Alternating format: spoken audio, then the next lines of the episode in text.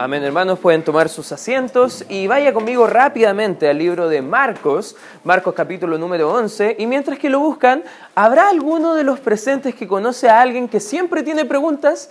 A lo mejor puede ser su hijo, que viene con la etapa de los por qué y pregunta, ¿y por qué papá? ¿Y por qué no papá? No sé si haya tenido esa, esa bendición, hermanos, en su vida, o a lo mejor conoce a alguien grande que tiene preguntas pero no son bien intencionadas, sino que probablemente en algunas ocasiones pueden ser incluso algunas preguntas maliciosas.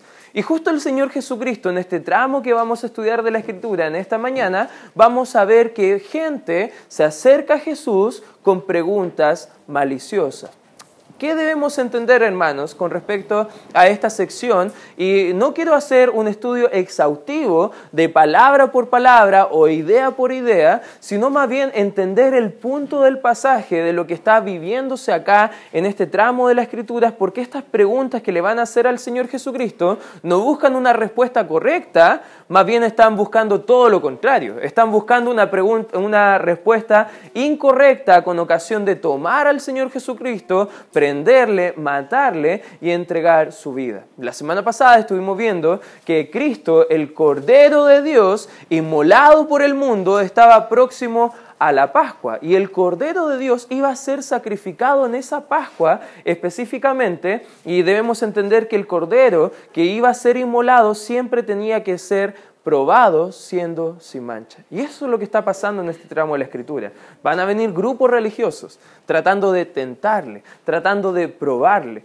Pero sabes que al final de toda esa examinación al Señor Jesucristo siempre sale probado sin mancha, sin ninguna tacha, sin ningún defecto y Él sí podía ser el sacrificio perfecto para nuestras almas. Y vamos a ver algunas preguntas que pueden ayudarnos también a entender un poquito más acerca de lo que va a pasar acá en el libro de Marcos capítulo 11 a partir del versículo 27 y vamos a ver la primera pregunta que es una pregunta de autoridad. Marcos capítulo 11 versículo 27 dice la palabra de Dios y volvieron entonces a Jerusalén y andando él por el templo vieron, eh, vinieron a él perdón, los principales sacerdotes, escribas y ancianos. Subraya cada uno de esos grupos, porque en cada pregunta vamos a ver que se va añadiendo parte de estos grupos. Y le dijeron, ¿con qué, qué dice la escritura? Autoridad. A ver, acompáñenme en la lectura. ¿Con qué autoridad haces estas cosas? ¿Y quién te dio autoridad para hacer estas cosas? Jesús respondiendo les dijo, os haré yo también una pregunta. Respondedme y os diré con qué autoridad hago estas cosas.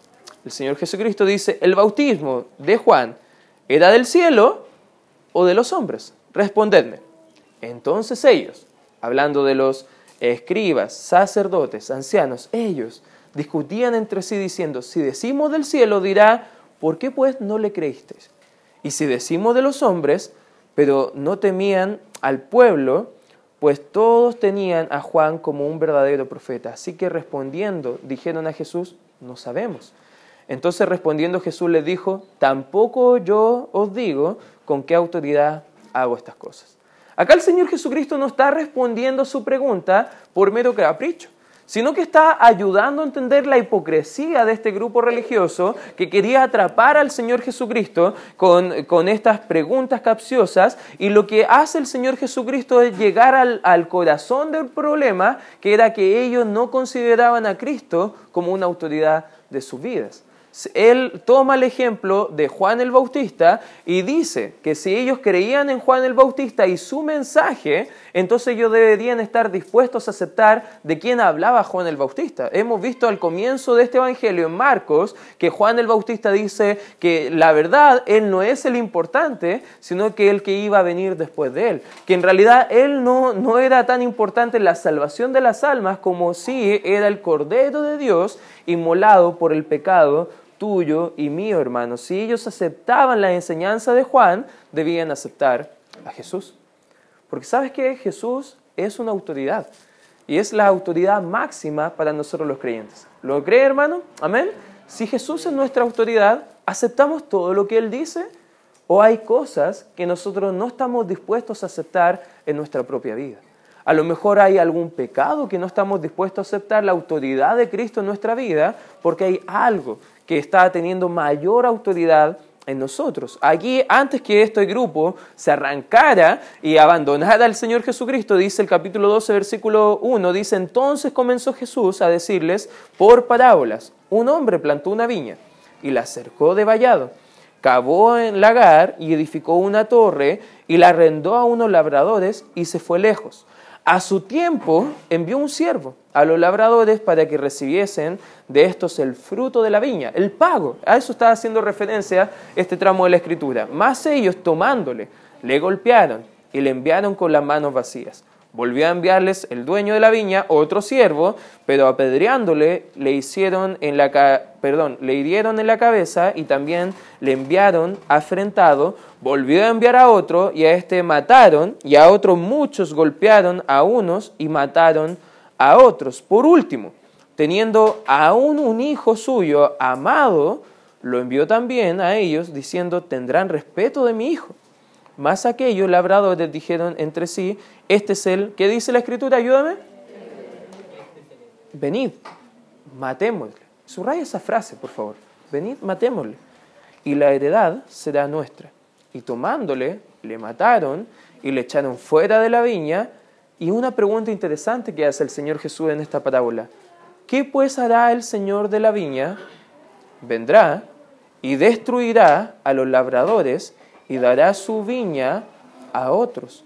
Ni aún esta, esta escritura habéis leído, la piedra que desecharon los edificadores ha venido a ser cabeza del ángulo, el Señor ha hecho esto y es cosa maravillosa a nuestros, a nuestros ojos. Y fíjate la actitud de estas personas, versículo 12, y procuraban prenderle, porque entendían que decía contra ellos aquella parábola, pero temían a la multitud y dejándole, se fueron.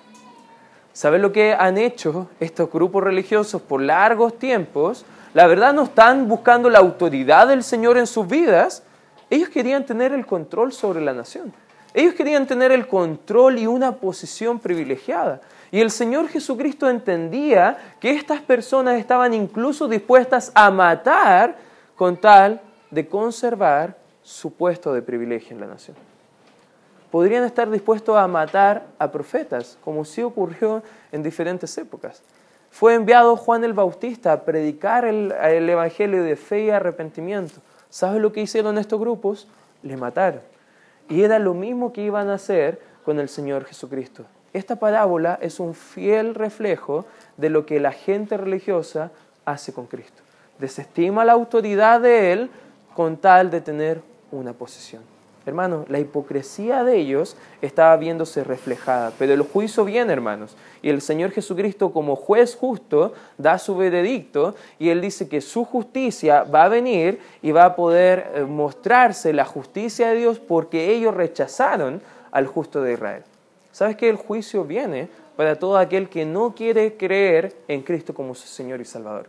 El juicio viene para todo aquel que no estima a Cristo como autoridad de sus vidas. Hermanos, para nosotros, ¿qué aplicación podemos tomar de esto? ¿Es Cristo la, autoridad de tu vida? ¿Es Cristo la autoridad en cada área de tu vida? Hermanos, si aceptas a Cristo, debes aceptar su autoridad. Amén, hermanos. Esta pregunta nos ayuda a entender el problema de la autoridad. La segunda pregunta que vamos a ver en esta mañana, una pregunta de responsabilidad. Fíjate lo que dice el versículo número 13. Y le enviaron a algunos de los fariseos y de los herodianos para que les sorprendiesen alguna palabra. Y viniendo ellos le dijeron, maestro, sabemos que eres hombre veraz y que no te cuidas de nadie, porque no miras la apariencia de los hombres, sino que con verdad enseñas el camino de Dios. ¿Te fijas cómo están adulando al Señor Jesucristo? ¿Te fijas cómo entran con multitud de palabras lisonjeras para apaciguar su oído? Pero sabes que aquí sigue diciendo, es lícito, y aquí está la pregunta, es lícito dar tributo, dar impuesto a César o no. ¿Daremos o no daremos? ¿Sabes qué es lo interesante de, este tramo? Si tú ah, leíste bien al comienzo, hay un grupo llamado fariseos y hay otro grupo llamado herodianos.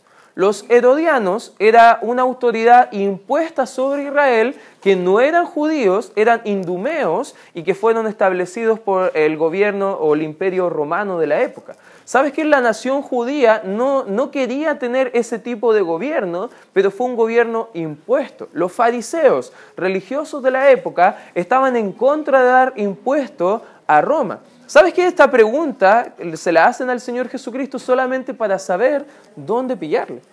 Porque si el Señor Jesucristo hubiese dicho, no, no es lícito dar a César, iba a tener el imperio romano encima de él.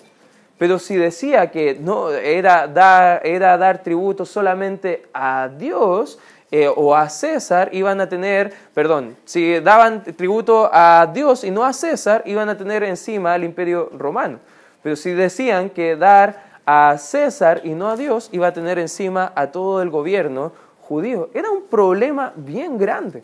Era una pregunta bien capciosa. Lo interesante de estos dos grupos, que ambos estaban enemigos unos con otros. Los fariseos estaban en contra de los herodianos y los herodianos estaban en contra de los fariseos. ¿Has escuchado decir el dicho que el enemigo de mi enemigo es mi amigo? Aquí se cumple. Aquí se unen y empiezan a buscar cómo tomar al Señor Jesucristo, cómo prenderle. Lo que ellos querían es provocar conflictos, pero el Señor los atrapó, como diría el tío Emilio, en su propia trampa. Fíjate cómo dice acá en la escritura el versículo 15, más él, percibiendo la hipocresía de ellos, les dijo, ¿por qué me tentáis? Él conoce su corazón. Él conoce con qué intención le están preguntando eso. Y le dice, ¿por qué me tentáis? Traedme la moneda para que la vea. Y ahí le traen la moneda, y él empieza a mostrársela. Ellos le trajeron y les dijo, ¿de quién es esta imagen y la inscripción? Ellos dijeron, ¿de quién? De César. Respondiendo Jesús les dijo, dad a César lo que es de César y a Dios lo que es de Dios, y se maravillaban de él. ¿Sabes que esta pregunta de responsabilidad nos ayuda a entender que a pesar de que somos creyentes, no estamos exentos, hermanos, de las responsabilidades terrenales que tenemos en esta tierra. Amén. Hay responsabilidades que tenemos con el trabajo. No por ser creyentes podemos entrar más tarde, hermano, y salir más temprano. Dios nos bendice esa forma, amén. No, eh, por ser creyente, hermano, tú vas a, a, joven creyente, vas a ir al colegio y vas a tratar de no estudiar. Total, si oras a Dios, Dios te bendice, igual vas a tener siete. No se trata de eso, hermano. Tenemos responsabilidades en la tierra. En el libro de, de, Mateo, capítulo 6, versículo 33, nos muestra un orden de responsabilidades que tenemos. Y fíjate, dice la Escritura, más buscad primeramente el reino de Dios y su justicia, que dice, y todas estas cosas os serán añadidas. ¿Sabes qué, hermano? Nuestra responsabilidad primaria es con Dios. Amén. Debemos ser obedientes a Dios antes que a los hombres. Pero aún así tenemos responsabilidades acá en la tierra. Lo que querían hacer ellos era poner en conflicto al Señor Jesucristo con sus responsabilidades terrenales. Habían varios grupos religiosos, como los celotes radicales, que estaban en contra del, del, imperio romano y querían buscar revueltas por todos, pero el apóstol Pablo en Romanos capítulo 13, por razón del tiempo no lo vamos a leer acá, pero anótalo y léelo en la casa, nos muestra la preciosa verdad que Dios ha establecido un gobierno para nuestro bien. Aunque tú no estés dispuesto a honrar el gobierno, aunque tú seas de otro bando político, diferente. Pero sabes qué, independiente, tenemos un gobierno y debemos cumplir nuestras normas tributarias dentro del gobierno. Debemos también pagar impuestos. Por algo están las boletas, hermanos, por algo compramos. Y el Señor va a bendecir de esa forma. Si no puede respetar a las personas en el cargo, ya sea un presidente, ya sea un alcalde o ya sea la policía, hermano, debe respetar por lo menos el cargo. Amén. Porque el Señor acá está mostrando una clara distinción. Hay responsabilidades que tenemos.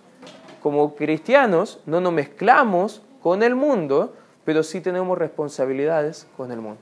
Amén, hermanos. Y eso nos debe ayudar a entender un poco más. Los fariseos estaban en contra del impuesto. Acá el Señor Jesucristo le dijo, paguen sus impuestos, cumplan su labor con el gobierno. La tercera pregunta que vemos en este tramo de la escritura es una pregunta sobre la eternidad y probablemente este tramo ha sido el más mal interpretado de todo este tramo. Fíjate lo que dice el versículo 18. Dice, entonces vinieron a él los saduceos que dicen que no hay resurrección y le preguntaron diciendo, antes de que sigamos avanzando, hermanos, este grupo eran como considerados los liberales de la época. Este grupo religioso no creían, por ejemplo, en el alma, no creían en la eternidad, no creían en la resurrección, no creían en el juicio final, no creían en ángeles o en demonios, no creían en nada espiritual, hermano. Solamente confiaban en las cosas que ellos podían ver. No creían que existe un mundo espiritual que no podemos ver. Eran personas escépticas a pesar de que eran personas muy religiosas. Eh, aquí cerramos el paréntesis y podemos ver lo que estaba pasando. Maestro, dijeron ellos, Moisés nos escribió que si el hermano de alguno muriere y dejase esposa, eh, pero no dejare hijos, que su hermano se case con ella y levante descendencia, a su hermano. Dicho sea de paso, esto está en Deuteronomio 25 y también lo vemos bien ejemplificado en el libro de Ruth, donde está la moabita que se casa para eh, llevar descendencia del esposo que había muerto y todo eso lo podemos ver en la escritura. O sea, ellos estaban centrando la atención en la palabra. Fíjate lo que dice la escritura en el 20. Hubo siete hermanos. El primero tomó esposa y murió sin dejar descendencia. El segundo se casó con ella y murió y tampoco dejó descendencia. Y el tercero de la misma manera, y así los siete y no dejaron descendencia. Y después de todos murió también la mujer. Y aquí viene la pregunta capciosa en el versículo 23. En la resurrección, pues cuando resuciten, ¿de cuál de ellos será ella mujer? Ya que los siete la tuvieron por mujer. ¿Sabes que era una costumbre de los saduceos en las sinagogas de aquel entonces debatir de estas cuestiones? Ellos no querían respuesta acerca de la resurrección. Ellos ni creían en la resurrección. No creían que había una vida después de esta muerte. Y hay mucha gente hoy en día de esa misma forma, hermanos. Hay mucha gente que cuando tú predicas el Evangelio y le enseñas que están, en una condición de ira de Dios, que Dios está irado contra su pecado y que deben arrepentirse y creer en Él, sabes que hay mucha gente y dice, ¿y para qué? Si solamente está esta vida, no hay otra más. ¿Sabes que los saduceos eran de esa forma y estaba viviéndose ahí un conflicto? Versículo 24 dice, entonces respondiendo Jesús les dijo, no erráis, y subraya esas dos palabras claves ahí, no erráis por esto, porque fíjate lo que dice la Escritura, ignoráis las Escrituras y el poder de Dios. ¿Sabes que los, los saduceos solamente tenían como norma de fe y práctica los primeros cinco libros de la ley? Todo lo demás para ellos ni le importaba. Incluso esos cinco libros de la ley, ellos tomaban con pinza lo que creer y lo que no creer. Ellos estaban ignorando gran porcentaje de la Biblia. Ellos estaban errando en sus interpretaciones de la Escritura. Incluso la, la, postura que por qué Dios estableció eso no era hablando de la eternidad, sino que hablando de la descendencia. Ellos trastocaron esta pregunta para llevar a una conclusión errónea al pueblo de Israel. Esta pregunta sobre la eternidad era una pregunta en realidad que no entendían sobre lo que pasaba con su alma después de la muerte. Ver 25, porque cuando resuciten de los muertos, ni se casarán, ni se darán en casamiento, ni serán como los ángeles que están en los, eh, perdón, eh, sino serán como los ángeles que están en los cielos, pero respecto a, a que los muertos resucitan, ¿No habéis leído en el libro de Moisés como les habló Dios en la zarza diciendo, yo soy el Dios de Abraham, el Dios de Isaac y el Dios de Jacob? Dios no es Dios de muertos, sino Dios de vivos. Así que vosotros mucho erráis. Acá la escritura nos está diciendo que vamos, eh, cuando estemos en el cielo, nos van a salir alitas, hermano. Eso nos está diciendo. No habla de que vamos a ser como ángeles, que no vamos a tener sexo, no vamos a tener eh, eh, un género, ya van a haber hombres y mujeres. No, no está hablando eso, hermano. No está hablando de esa forma lo que está explicando la escritura. sino que lo que está diciendo es que no vamos a tener necesidad de matrimonio ni, de necesidades físicas porque nuestros cuerpos van a ser transformados, renovados de gloria en gloria, como dice el libro de Primera de Corintios capítulo número 15. ¿Sabes que no vamos a enfermarnos en el cielo? ¿Cuántos de, de nosotros creemos que eso es una gran bendición? Amén, hermanos. ¿Le ha dolido la cabeza en la semana? ¿Le ha dolido la espalda? ¿Sabes que nuestros cuerpos en el cielo por la eternidad no van a sufrir ese tipo de problemas que son raíz de nuestro pecado? Y la gente que no cree en estas cosas va a tener un tropiezo. Y el Señor Jesucristo dice, ¿sabes qué? Tú erras mucho de la escritura porque la estás mal interpretando. Y el plan de Dios es bien diferente. El Dios nuestro, hermanos, es un Dios de vivo, de vivos, no un Dios de muertos. El estado eterno de nuestros cuerpos, hermanos, será perfecto cuando estemos en la presencia de Dios. Amén, hermanos. Porque en el cielo ninguna cosa inmunda o que cometa pecado entrará al reino de los cielos, dice el libro de Apocalipsis. Por eso es necesario que como nuestra alma ha sido purificada por la sangre de Cristo mediante la salvación en Él, nuestros cuerpos también sean transformados y renovados de gloria en gloria para poder estar por la eternidad con Él. Esta pregunta de la eternidad era una pregunta que puede responderse con la plenitud de la palabra. Ellos no entendían la resurrección. Hermanos, ¿estamos preparados para nuestro encuentro con el Salvador? Entendemos que esta vida es pasajera simplemente, sino que tenemos toda una eternidad en el cielo para, eh, para, estar disfrutando una relación con el Señor. ¿Sabes que la Escritura dice que nuestra vida a lo mucho será 70, 80 años, pero la eternidad va a ser gloriosa, hermano? En esta vida vamos a sufrir, pero en el cielo Dios enjugará toda lágrima de sus hijos. Y nosotros podemos estar con tranquilidad en nuestras almas, con esperanza, no como aquellos que no tienen esperanza y no han conocido a Cristo. Esta respuesta nos muestra el sentido de la eternidad. La cuarta respuesta, la cuarta pregunta, hermanos, también nos muestra el sentido de prioridad. Fíjate el capítulo número 12, versículo 28 en adelante. Dice, acercándose uno de los escribas que los había oído disputar y sabían que había respondido bien, le preguntó, lo interesante de este escriba, que algunos relatos paralelos enseña que era escriba y fariseo. O sea, ya tenía dos grupos religiosos, era muy erudito, era muy docto en todo lo que era la escritura. Él no solamente la escribía, pero él también la estudiaba. Estos, estos fariseos eran muy estudiosos de la ley y este tipo de personas le hace la siguiente pregunta al Señor. ¿Cuál es el primer mandamiento de todos? Ojo, algunos creen que acá el escriba está errando en la escritura, porque el primer mandamiento de todos no es lo que va a responder el Señor Jesucristo, sino que la palabra primer habla de cuál es el más importante, cuál es el más importante de todos, cuál es el central para la vida de los hijos de Dios, cuál es el primer mandamiento de todos. Jesús le respondió, el primer mandamiento de todos es, oye, subraya esa palabra porque esa misma respuesta la vemos en Deuteronomio capítulo 6, lo que los judíos conocían como el Shema, que era una frase que habla de oír o escuchar. Eso significa, hermano.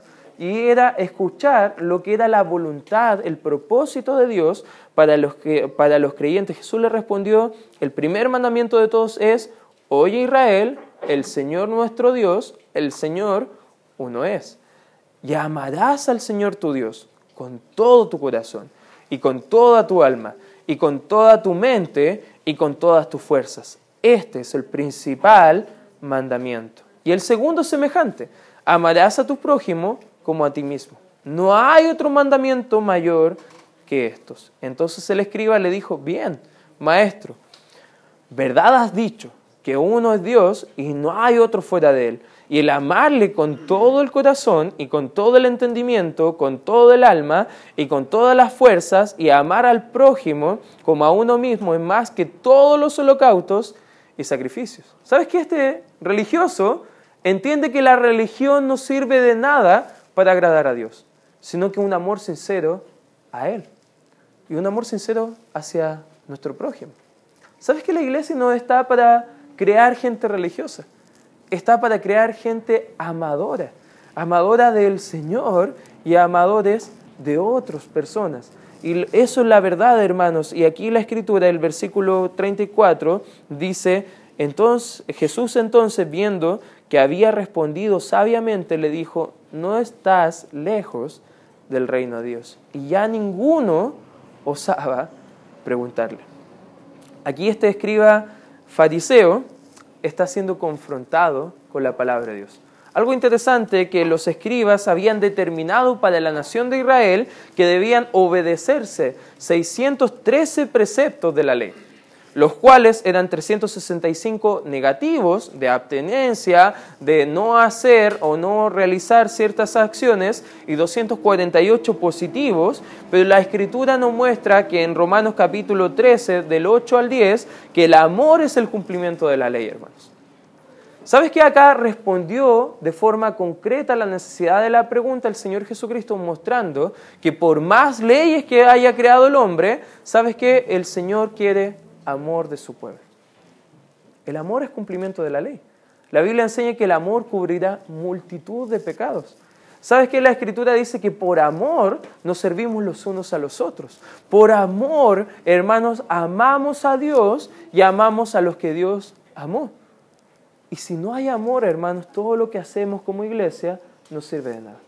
El apóstol Pablo en el capítulo 12 hasta el 14 del libro de Primera de Corintios dice que por más que hables cosas inteligibles, por más que tengas todos los dones espirituales, por más que tengas toda la fe con tal de decirle a un monte, muévete al otro lado, y no tienes amor, hermano, no eres nada. No nos sirve de nada. Por algo, la iglesia, hermano, no debe ser conocido por las cosas que hace, sino por cuánto ama. Amén, hermanos. Y esta es la prioridad en la vida del creyente. Amar a Dios y amar a otros. ¿Qué significa cuando una persona no está tan lejos del reino de Dios? Significa, según lo que vemos en el relato, que esta persona está poniendo a prueba su fe por lo que dice la palabra. Es como lo que hacía en el libro de Hechos capítulo 17. Acompáñame por favor ahí. En Hechos capítulo 17, fíjate lo que dice el versículo número 11. Hechos capítulo 17, fíjate lo que dice el versículo número 11. ¿Lo tienes, hermano? Fíjate lo que dice el versículo 11. Y estos, hablando de los creyentes que estaban ahí discutiendo con Pablo, Silas y Bernabé ahí en Berea, y estos eran más nobles que los que estaban en Tesalónica, pues, ¿qué dice la Escritura? Recibieron la palabra con toda solicitud, fíjate esta frase, escudriñando cada día las escrituras para ver si estas cosas eran así. Hermano, tú debes venir a la iglesia con la actitud de duda, viendo si realmente lo que se enseña está en la palabra de Dios. No debes creer todo lo que se predica, si no está contrastado con el argumento de la palabra de Dios. Te animo, hermano, a traer tu Biblia. Te animo a traer un cuaderno y anotar y corroborar en casa que lo que se enseña es la palabra de Dios. Porque sabes que si no tenemos esa prioridad y diligencia en estudiar la palabra de Dios, vamos a creer cualquier otra cosa. Y eso puede ser algo de vida o de muerte eterna, hermano.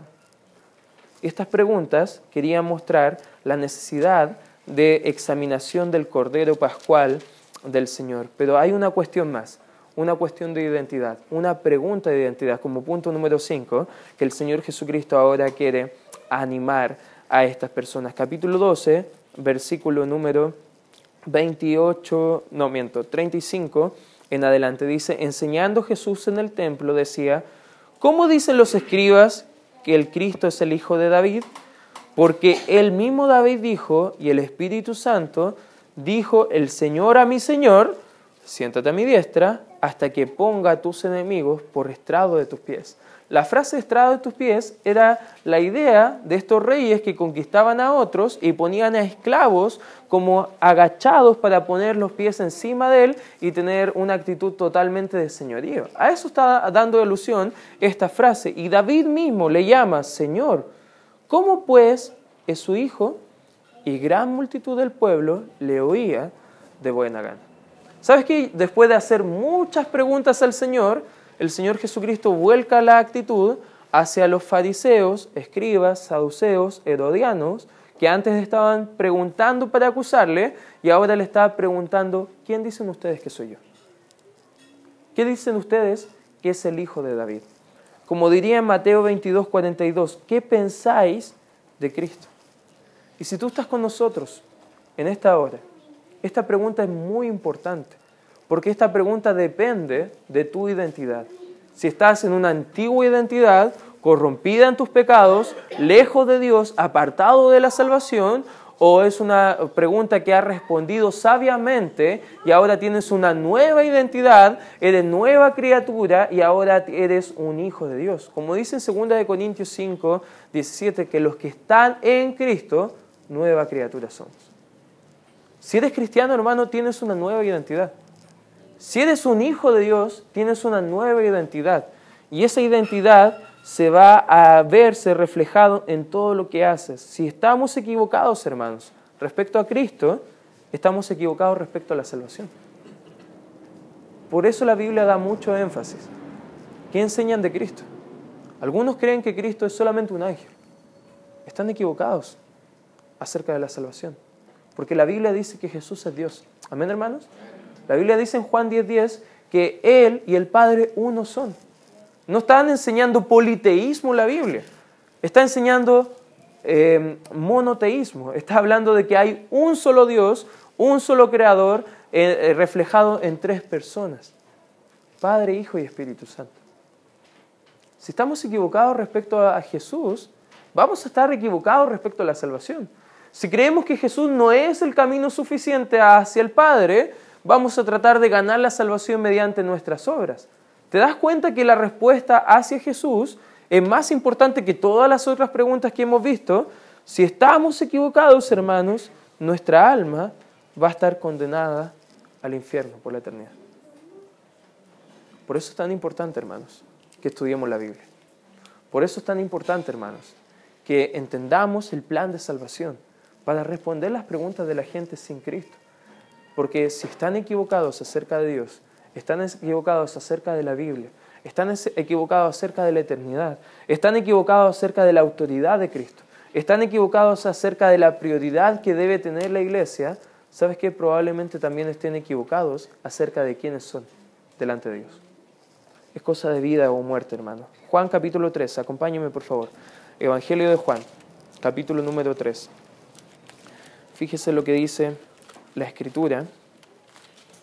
Juan capítulo 3, versículo 16, dice, porque de tal manera amó Dios al mundo, que has dado su Hijo unigénito, para que todo aquel que en él, que dice la Escritura, cree, no se pierda, mas tenga vida eterna. Eternidad, hermano. Fíjate el 17, porque no envió Dios a su Hijo al mundo para condenar al mundo, sino para que el mundo sea salvo por él. El que en él cree no es condenado, pero el que no cree, ¿qué dice la Escritura? Ya ha sido condenado.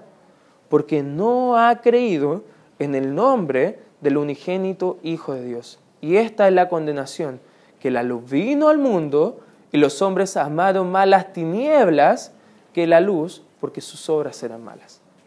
Hoy en día se está predicando un falso Cristo, que solamente vino a morir por algunos pocos. Y se enseña que Dios vino para condenar a algunos y para salvar a otros. ¿Qué dice la Escritura? ¿Sabes qué? No es eso. Sino que Cristo vino a morir por todos, para que todos tengan salvación. Pero ¿por qué algunos niegan o algunos no creen? Porque amaron más las tinieblas que lo que amaron la luz. La Biblia da la respuesta, hermano. Fíjate lo que dice el 20, porque todo aquel que hace lo malo aborrece la luz y no viene a la luz, para que sus obras no sean reprendidas.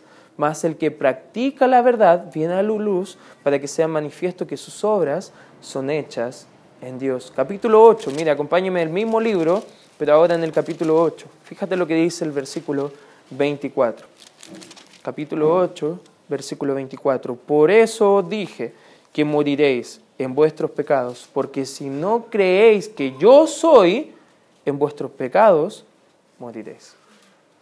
Hermanos, si no creemos en Cristo, la única opción que hay para nuestras almas es separados de Dios eternamente en el infierno. No hay otra oportunidad. No hay un purgatorio cristiano, hermano. no hay un limbo. No, Dios estableció, como dice en Hebreos 9:27, que estaba establecido para el hombre que muera una sola vez y después de esto el juicio. Dice el libro de Proverbios que perece el impío y perece con él también su esperanza. No hay esperanza fuera de Cristo, hermano. No hay esperanza fuera del nombre de Cristo Jesús. Y hoy te quiero hacer una pregunta, hermano. Quizás tú has llegado en esta hora para conocer más de Dios, pero en tu vida hay tantas preguntas hacia Dios. Hay cosas que no quieres someter la autoridad de Dios en tu vida. Hay cosas que no quieres darle la prioridad a Él. Hay cosas que no quieres tener la responsabilidad de vida. Hermanos, si tú has llegado así, te quiero animar, arrepiéntete. Cree en Cristo Jesús. Si tú has llegado en esta hora y nunca has puesto tu fe en Cristo, hoy puede ser el día de tu salvación. Y quiero invitarte a que inclinemos nuestros rostros, oremos al Señor y quiero invitarte a ti que, no, que estás con nosotros, que no has confiado en Cristo, que hoy sea el día que te pongas a cuenta con el Creador. Gracias Padre Celestial por este tiempo donde podemos estudiar tu palabra. Gracias Padre Santo, porque sin duda tu palabra puede transformar nuestras vidas. Y ayúdanos, Señor, a poder entender estas cosas que vemos en tu palabra. En el nombre de Cristo Jesús oramos.